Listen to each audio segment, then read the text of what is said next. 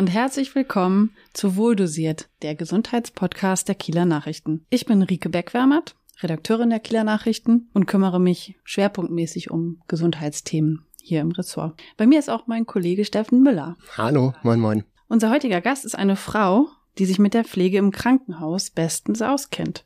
Sie ist vermutlich Schleswig-Holsteins älteste Absolventin der Ausbildung zur Krankenschwester und steigt jetzt mit 57 Jahren in den Beruf erst richtig ein. Wir freuen uns, dass Sie hier sind. Sie arbeiten in der Aufnahmestation der Notaufnahme am Kieler UKSH. Herzlich willkommen, Wenke Schweder.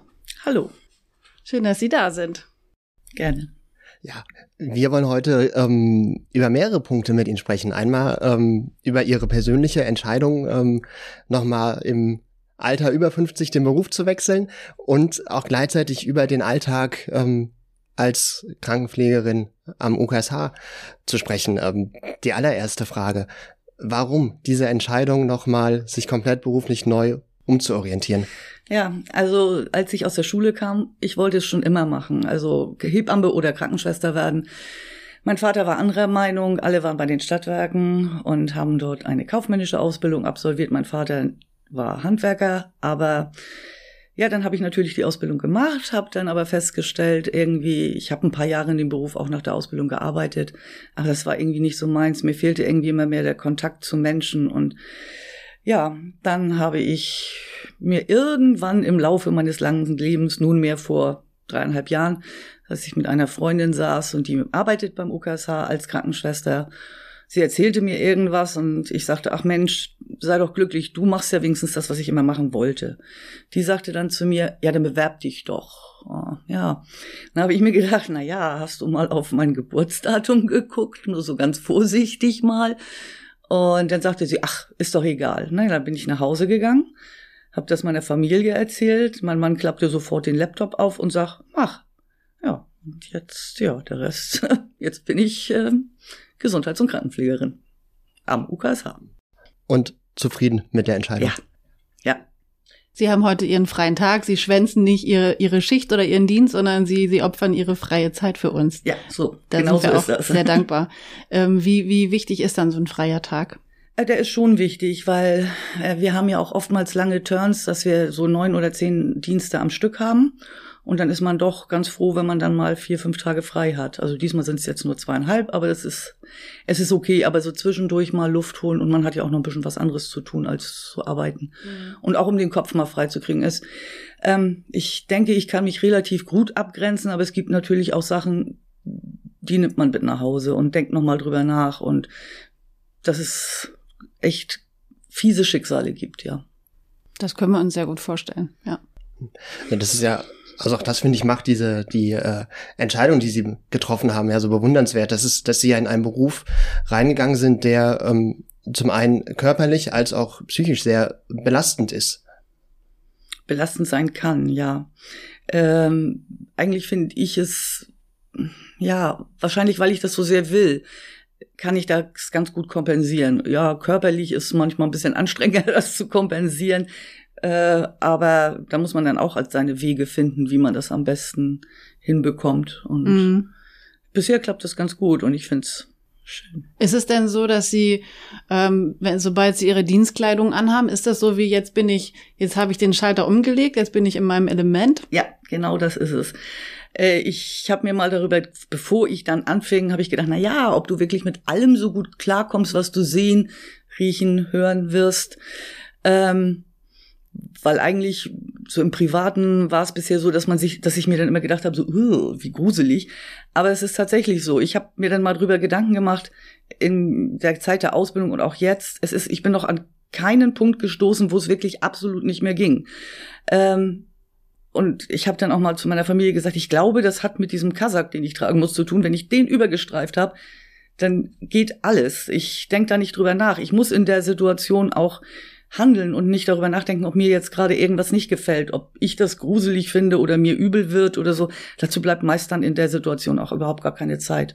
Und ähm, der Mensch braucht mich dann und nicht meine ja, Gefühle von, oh Gott, wie schrecklich, das wäre auch furchtbar ähm, für den Patienten, wenn der spürt, dass ich das jetzt gerade alles ganz ekelhaft finde. Und das möchte ich den Menschen absolut nicht vermitteln. Oder dass es die Überwindung kostet, bestimmte genau, Aufgaben. Weil viele Dinge, die passieren, sind den Menschen selbst mehr als unangenehm und die sind in einer Situation, in, wo sie nichts dagegen tun können. Und da möchte ich denen um Gottes Willen nicht auch noch das Gefühl geben, dass ich mich vor den ekel oder das gruselig finde. Das wäre schrecklich, der Gedanke. Ist das auch so was, was man ähm, in der Ausbildung vermittelt bekommt? Welche Techniken? Oder glauben Sie, weil Sie einfach von, von Kindesbeinen an gesagt haben, das ist eigentlich mein Traumberuf, da vielleicht ja. sogar ähm, sich besser, besser noch abgrenzen können. Das mag sein. Natürlich kriegen wir so ein paar Tricks, Tricks und Kniffe beigebracht, so zum Beispiel bei Gerüchen durch den Mund atmen und so weiter und so fort, damit man mm. den mhm. Geruch nicht so wahrnimmt. Aber ich glaube, jeder Einzelne findet den Weg für sich selbst, wie er damit am besten klarkommt. Und das kann einem auch keiner sagen. So, dann musst du das und das so machen, dann geht's dir gut dabei. Ich glaube, das muss jeder für sich selber rausfinden, wie er mit der Situation umgeht. Hm. Sie haben ja schon Gerüche angesprochen. Viele Menschen mögen ja nicht mal diesen äh, eigentümlichen Geruch, den es in Krankenhäusern so gibt. Ich weiß, das mögen viele nicht. Ich habe zum Beispiel auch eine Tochter, die jetzt übrigens auch im Krankenhaus arbeitet. Die fand das früher als Kind ganz, ganz, ganz schrecklich. Und Diese Mischung aus scharfen Putzmitteln und ich weiß nicht, ja, was da sonst mochte, noch so in der Luft Ich mochte den Geruch schon immer. Hm. Ich, das hört sich jetzt wirklich wahrscheinlich skurril an. Ich habe mich auch immer gefreut, wenn ich jemanden im Krankenhaus besuchen durfte. Weil ich war gerne da. Nicht unbedingt als Patient, aber äh, ja, ich mag das. Lag das auch an, ich weiß nicht, an, Fern an Fernsehserien, die Sie geguckt haben, oder spielten die gar keine Rolle nein, für Sie? Nein, ich gucke gerne solche Serien. Im Moment gucke ich mir, glaube ich, alle Staffeln von Emergency Room an. Aber äh, nee, das hatte damit überhaupt nichts zu mhm. tun. Ich habe zum Beispiel als Kind gerne Schwarzwaldklinik geguckt. Ja, mit Professor Brinkmann. Ja, die kenne ich auch. Ich bin keine Ärztin geworden. Ich konnte nie Blut sehen. Nein, ich glaube, damit hat es auch gar nichts zu tun. Nein, nein. Sie haben äh, Krankenhausbesuche angesprochen, dass Sie ähm, selber ja als als äh, Besucherin ähm, gerne da waren. Ähm, haben Sie da irgendwas mitbekommen in, äh, aus dem Bereich der Pflege, bei dem Sie sagen, also das hat mich entweder fasziniert und bestärkt in der in der Entscheidung, ähm, oder auch Sachen, bei denen Sie sagen, oh, das ging ja gar nicht, das muss äh, würde ich deutlich anders machen, das müsste besser funktionieren. Also besser funktionieren oder anders machen, das ist jetzt genau das, was ich immer sage. Also ich habe, äh, jeder arbeitet ja irgendwie auf eine andere Art und Weise. Und solange es zum Weg der, oder zum Ziel führt, äh, finde ich, ist das ist alles legitim. Äh, und natürlich dem Patienten keinen Schaden zufügt. Es ist manchmal äh, in der Ausbildung so gewesen, dass einem irgendwas gezeigt wurde von den äh, ja, Schwestern oder auch unseren Praxisanleiterin äh, Griffeltricks, aber die macht man ganz anders, weil das für mich gar nicht umsetzbar ist physisch so, wie die handeln. Und das gab manchmal ein bisschen Diskussionsbedarf vielleicht, aber nee, ansonsten, ja, ich war immer glücklich und zufrieden. Es gibt Stationen, ja, da war man lieber und es gibt Stationen, da war man weniger gern, aber es, bei mir haben deutlich die, wo ich gerne war, überwogen. Also, Sie meinen jetzt in der Ausbildung? Genau, in der mhm. Ausbildung. Man durchläuft ja diverse Stationen und ich habe mich eigentlich überall wohlgeführt. Es gibt so Fachrichtungen, die mir jetzt nicht so lagen oder ich nicht so spannend fand. Aber da, das äh, passiert ja immer. Was finden Sie dann an Ihrer jetzigen Station so spannend? Sie sind ja an die Notaufnahme angegliedert. Genau, dass ich alles sehe. Es kommt es ist nicht tagtäglich äh, nur neurologische oder unfallchirurgische oder oder oder Patienten. Es ist von allem etwas. Und das war auch ein Grund mit, weil ich noch sehr viel lernen möchte. Ich möchte noch sehr viel sehen und ich wollte mich noch nicht so festlegen auf eine Krankheitsbild oder vielmehr mhm. eine Körperrichtung. Ich möchte und ja, man lernt ja nie aus und ich bin ja später mit angefangen, also gebe ich jetzt ein bisschen Gas. Ja, ähm, Sie haben die Ausbildung erwähnt, Sie sind ähm, verschiedene Stationen durchlaufen. Wie funktioniert so eine Ausbildung zur Krankenpflegerin? Wie die funktioniert? Ja, man äh, hat Blockunterricht. Also bevor man überhaupt auf die Station kommt, hat man erstmal einen Block, ich glaube sechs oder acht Wochen. Da kriegt man natürlich erstmal Grundlegendes erzählt, so Anatomie, Physiologie, auch äh, Propedeutik und all solche schicken Dinge. Und dann kommt man auf die erste Station und ja, da wird man dann angeleitet, was man wo wie zu tun hat. Und ja, Und dann springen sie auch ins kalte Wasser, oder? Denn das eine ist ja die Theorie, das andere ist dann die Praxis. Das können sie ja nur im Handeln, im Learning by Doing machen, oder? Ja, genau. Und, da werden sie äh, irgendwann halt auf die Patienten losgelassen, sozusagen. Stimmt. Und äh, Theorie und Praxis klaffen sehr weit auseinander teilweise. Also mhm. es ist, äh, wenn man es in der Schule kriegt man das schulisch beigebracht. Es sieht in der Praxis aber oftmals etwas anders aus, weil das gar nicht so machbar ist. Ähm, Können Sie ein Beispiel nennen? Ähm, nee, jetzt spontan fällt mir keins ein, aber es ist so schulische Handhabung, das ist dann so getaktet, so, und aber es funktioniert nicht, weil da hängt ein Mensch dran und, äh, und erstens kommt es anders und zweitens, als man denkt. Und ja. Das ist dann so. Und Gut. darauf muss man sich dann eben halt auch einstellen. Mhm. Dass sie nicht alles lehrbuchartig sozusagen umsetzen können. Nee. Ja. Äh, und da sind ja auch Patienten bei, die finden das manchmal gar nicht so toll, was man dann so vorhat. Und ja, da muss man dann eben halt äh, sich was überlegen. Was sind denn Ihre Aufgaben eigentlich so ganz klassischerweise in der Pflege auf Station? Was machen Sie so? ja, jetzt könnte ich antworten, die den Patienten pflegen. Nein, also jetzt dort ist es so, das kommt auf das Krankheitsbild an, ob er, der Patient ans Monitoring angeschlossen wird, um zu überwachen, dass die Herzfunktion, Atemsättigung, äh, Sauerstoffsättigung de, im Blut in Ordnung ist. Oder eine ähm, SHT-Überwachung vom Schädelhirntrauma, da muss man dann auch nochmal so ein bisschen die Augen im Auge behalten, dass mhm. die vernünftig funktionieren. Äh, dann werden die Patienten auch in der Körperpflege unterstützt oder es wird übernommen, wenn sie es nicht mehr selber können. Medikamente werden verabreicht, Blutentnahmen werden gemacht ähm, und, und, und Drainagen geleert. Es ist ganz, ganz breites ja. Spektrum, ja. was da so anfällt, je nach Erkrankung. Wir hatten hier ähm, auch schon den Leiter der Notaufnahme vom UKSH, ja. Domagoj Schunk, mhm. zu Gast, der berichtete, dass auch viele Patientinnen und Patienten in die Notaufnahme kommen und eigentlich keine Notfälle sind. Wie gehen Sie damit um? Also Sie sind ja auch einer der, der ersten Ansprechpartner. Ja, die landen aber dann nicht bei uns. Also ich bin ja in der Aufnahmestation und bei uns landen in der Regel auch nur die Patienten, die auch tatsächlich was haben, was dann behandlungsbedürftig ist. Aber ich es ist so eine Übergangsstation, genau, richtig? so eine Aufnahmestation. Mhm. Also wenn noch kein äh, Bett auf einer Station frei ist oder eben es nur in Anführungsstrichen um eine äh, ähm, SAT-Überwachung geht. Die Patienten bleiben in der Regel 24 Stunden, um auszuschließen, dass irgendwie was Größeres im ja. Kopf passiert ist, dass eine Blutung auszuschließen oder mhm. oder oder. Mhm. Ähm, und aber wie gesagt, ich bekomme das ja vorne mit und ich lese es ja auch. Wir können Sie ja sehen, auch die, was da so in die Notaufnahme kommt. Und da kann ich auch immer nur sagen, Mensch, überlegt euch bitte dreimal, ob es wirklich notfallmäßig ist, wenn ich drei Tage keinen Stuhlgang hatte, in die Notaufnahme samstags nach um drei zu gehen. Ähm, ich finde, es ist nicht notwendig. Ich kann die Sorgen der Menschen verstehen und dass sie Angst haben, dass irgendwas mit ihnen passiert, aber das überlastet die Kollegen drüben wirklich aufs Übelste. Und dann kommen wirklich Notfälle rein, die wirklich versorgt werden müssen. Und dann ist, Wo es um ich, Leben mal, und Tod geht. Genau. Mhm. Und dann ist, glaube ich, eine Verstopfung nicht so wichtig in dem Moment. Zumindest müsste jemand dann sich darauf einstellen, wenn er mit so einem Symptom kommt, dass er dann doch ein bisschen länger warten muss, bis ja. er äh, untersucht ja, wird. Es wird ja mhm. triagiert mhm. von den Kollegen ja. vorne nach äh, Wichtigkeit und ja, wenn da wichtigere Dinge rumkommen, dann kann man auch mal schon mal acht Stunden da sitzen. Das ist dann eben so, weil ja. es geht Wichtigeres oder schlimmere Erkrankungen gehen nun mal vor, das ist so. Genau.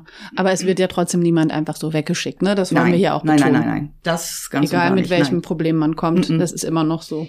Das ist ja auch wieder der Punkt, man muss ja immer hintergucken. Vielleicht ist es nur das eine Symptom, es steckt aber auch wieder ganz was anderes dahinter. Ja. Aber ich glaube, das haben meine Kollegen vorne schon ganz gut im Blick, ob da vielleicht noch was anderes hinter stecken könnte. Und ja.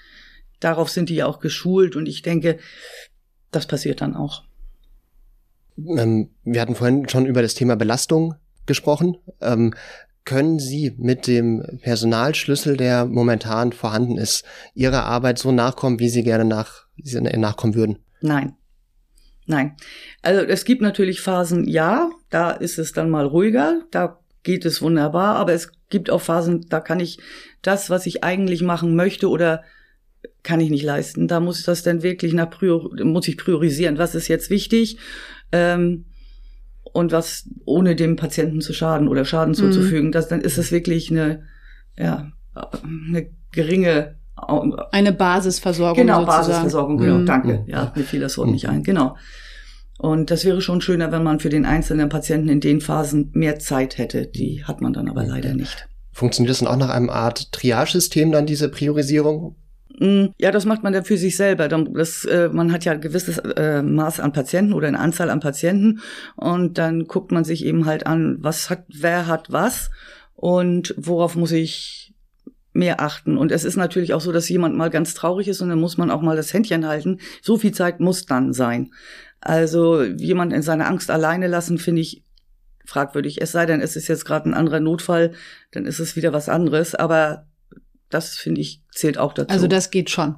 Das schaffen sie auch in trotz Ja, dieser das ist engen mir sehr Taktung. wichtig. Ja. weil Angst ist was ganz, ganz Schlimmes, finde ich. Mhm. Und manchmal hilft schon ein kleines Gespräch von drei Minuten und mal äh, zeigen, dass man zuhört und das versteht. Das reicht manchmal schon.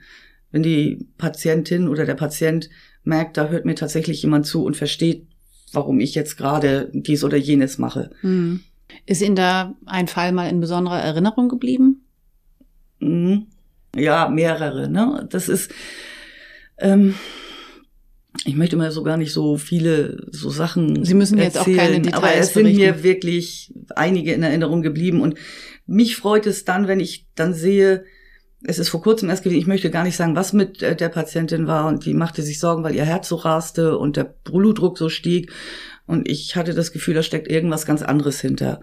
Ähm, und dann habe ich mich mit ihr unterhalten und dann hat sie mir einige Geschichten aus dem letzten Jahr erzählt, die wirklich für sie schlimm waren. Und daraus hat sie auch Ängste entwickelt. Und nachdem ich mit ihr reden konnte und ich versucht habe ihr zu erklären, dass dieses jetzt ein Symptom ist auf alles, was passiert ist und es eigentlich nichts mit ihr ist, konnte man bei dem Gespräch zusitzen. Die Patientin war am Monitor, wie der Puls runterging, der Blutdruck beim der nächsten Messung wieder sich normalisierte. Das solche Situationen meine ich. Mhm, mhm. Und dann sieht man, die Patientin ist ruhig, sie konnte dann schlafen und war entspannt und, und das ist ein Gespräch von drei Minuten gewesen und es hat ihr so viel gebracht und mir letztendlich auch, weil ich jemandem wieder helfen konnte und es war jetzt gar nicht keine medizinische Ja. Intervention, sondern einfach nur, Seelsorgerin, so ein bisschen. ja, das gehört Mhm. auch dazu, finde ich. Das- Und das ist eigentlich ganz, ganz wichtig. Ja, das, das spricht ja auch dafür, dass sie eben Patienten nicht nur aufgrund ihrer Symptome behandeln, sondern auch mal hinhören äh, können müssen, was ist denn eigentlich wirklich los.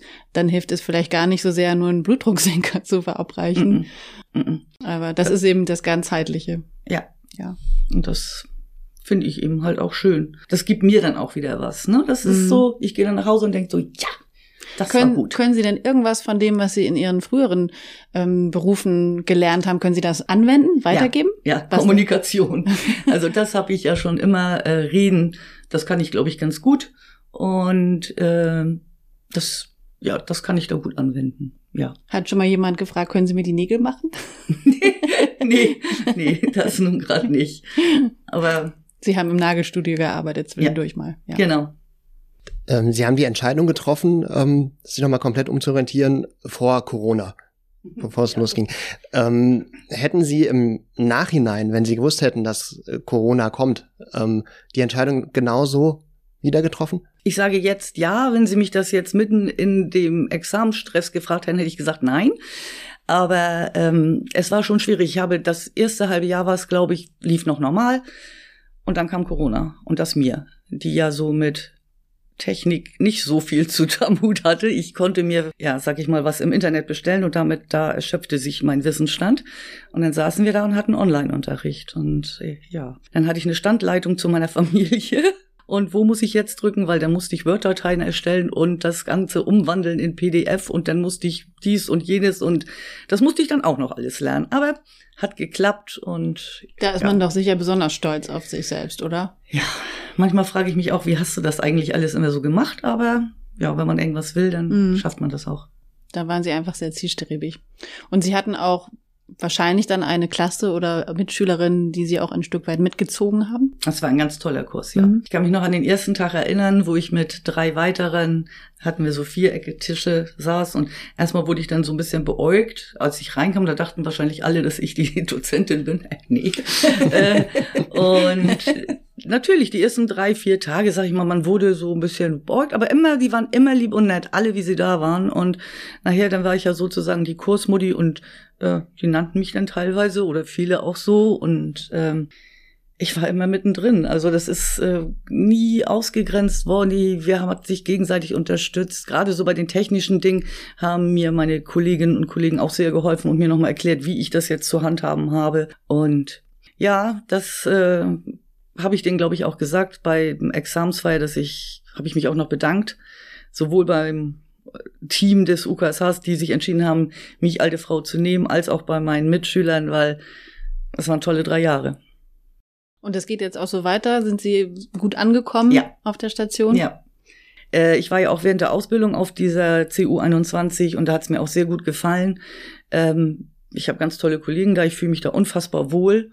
Und ja, eine Kollegin oder eine Mitschülerin ist zurzeit auch bei mir damit, die bei mir im Kurs war. Ja, das ist, ist schon schön da. Haben Sie auch mal negative Rückmeldungen bekommen aus dem Umfeld? Einmal wurde mir gesagt, den Spruch fand ich überhaupt nicht witzig. Das ist auch der einzige, man kann mir wirklich alles sagen, ich habe mit meinem Alter kein Problem. Das warum auch? Jeder wird älter. Ja. Richtig. Und wer, ja. Und äh, dann wurde ich gefragt, so, wieso, weshalb, warum? Und ich sagte, ja, weil mir das gefällt. Na ja, wurde da gesagt, die nehmen ja jetzt auch jeden. Und das finde ich, hm, lass es. Also das sagt man nicht. Das geht nicht. Ich bin nicht erstens das ist nicht ja auch jeder. abwertend. Das ist ja sehr abwertend. Genau, das äh, habe ich als abwertend empfunden und jeder kann das gar nicht, sagen wir es mal so. Und alle, die da sind und da durch sind, das wird schon einen Grund geben, warum die da sind und das Mhm. machen. Ja. Das glaube ich auch, ja. Aber sonst in der Regel haben alle gesagt, was, finde ich toll. Einige haben dann auch mal gesagt, warum tust du dir das noch an? Habe ich immer gesagt, nee, ich tue mir nichts an, ich erfülle mir einen Traum. Und obwohl im Examensstress habe ich mich auch manchmal gefragt, was tust du dir da an? Aber Ach, gut. ich glaube, das geht vielen im Ich Ja, das, glaube das, auch, das wäre so. eben genau bei, bei jeder beruflichen Umorientierung mit neuen Ausbildungen wäre es wahrscheinlich genauso gewesen. Haben Sie denn eigene Erfahrungen äh, als Patientin im Krankenhaus mit Pflegekräften? Ja, ich war zweimal äh, eigentlich so nur im Krankenhaus und zweimal wegen der gleichen Geschichte. Ich hatte Mhm. eine Dissektion der Aorta carotis, einmal links, einmal rechts. Und ich muss sagen, Das ist eine Hauptschlagader? ja, das ist eine Hirnstammversorgung der Arterie. Ja. Mhm. Und ich muss sagen, die waren auch alle lieb zu mir. Ich habe da auch nur nette Pflegekräfte. Gut, es ist natürlich auch manchmal so ein bisschen so in den Wald rein und raus. Ähm, wie immer, wie überall. Und ich bin da auch sehr, sehr gut versorgt worden, das muss ich auch sagen, ja. Gut, das hat Sie also auch nicht davon abgehalten, in den Beruf einzusteigen. Ob, boah, vielleicht hat man sich bei einigen Sachen manchmal gedacht, das würde ich aber besser machen. Mhm. Jetzt rückblickend, aber damals, nee, habe ich nicht so empfunden. Fand ich immer gut. Und ähm, es ist ja sogar so, dass Ihre Begeisterung so stark war, dass Sie sie auch mitgegeben haben an eine Ihrer Töchter. Ja, genau. Ich glaube, meine Tochter schwankte so, oder ich glaube nicht, ich weiß, sie schwankte zwischen Polizei und Pflege, weil und dann hat sie Mama immer nach Hause kommen sehen, begeistert und glücklich, kaputt, aber glücklich. Und dann hat sie gesagt, hm, das mache ich doch auch. Ja, und die ist jetzt im dritten Ausbildungsjahr, die macht nächstes Jahr im Oktober das Examen und die ist ja jetzt aber in der generalistischen Ausbildung. Ja. Ich habe ja Glück, noch den letzten Kurs erwischt zu haben von normaler Gesundheits- und Krankenpflege. Und ich bin da auch froh drüber. Das heißt, sie treffen sich dann aber nächstes Jahr vielleicht auf der Station. Ja ein, ein Duo, Mutter-Tochter-Duo. Ja, ich glaube, das wird es nicht geben, weil das will, glaube ich, weder sie noch ich. Äh, Das finde ich sehr schwierig, so wenn die Familienkonstellation zusammen. Nee, nee, nee, das möchte ich nicht. Okay. Und sie auch nicht. Ähm, würden Sie sich manchmal von den Patientinnen und Patienten ähm, auch etwas mehr ähm, ja, Rücksicht ähm, oder Verständnis wünschen in, in Ihrem hektischen Job, dass äh, nicht immer die Zeit da ist, die, die sich die Patienten vielleicht erwünschen würden? Ja, ähm, ich würde mir wünschen, dass äh, Patienten, die durchaus in der Lage sind, sich zu bewegen, vielleicht dann doch auch mal alleine das Fenster öffnen könnten oder die Heizung runterdrehen oder oder auf dieser Station ist es jetzt, muss ich sagen, ein bisschen anders, weil vieles wissen nicht, so dass sie hängen am Monitoring. Die können da nicht einfach aufstehen. Ja. ja, aber wenn Sie einer 87-jährigen Dame erklären wollen, dass sie alles diskonnektieren kann und dann zur Toilette gehen, das ist auch völlig in Ordnung. Dann. Dass sie erstmal die Kabel raus rausnimmt. Genau. Mhm. Aber ich habe es ja auch auf peripheren Stationen erlebt und habe gedacht, das kann jetzt nicht dein Ernst sein. Ähm, ich habe Durst, ich habe äh, dies, äh, machen Sie das Fenster auf, Fenster zu und dann denke ich mir, das, das glaube ich jetzt nicht. Es sind da Gott sei Dank nicht alle, aber sowas passiert eben halt auch und dass Patientinnen und Patienten ab und zu mal eine merkwürdige Vorstellung davon haben, was ihre Aufgaben sind als Pflegefachkraft. Ja, das passiert. Dass sie nicht im Hotel auch. sind beispielsweise. Das passiert natürlich auch. Ja, das wäre gelogen, wenn ich sage nein. Aber ähm, das kann man ja auch versuchen, den Patienten dann freundlich, genau. aber bestimmt klar zu machen, dass das jetzt vielleicht ein bisschen übertrieben ist, was da so an Wünschen geäußert wird. Gut. Frau Schweder, vielen, ja. vielen Dank für diese Einblicke in den Alltag als Pflegekraft ähm, im UKSH und auch in die Ausbildung. Schön, dass Sie da waren. Danke, sehr gerne. Nächste Woche geht's weiter mit einem neuen Thema. Genau. Tschüss. Tschüss. Tschüss.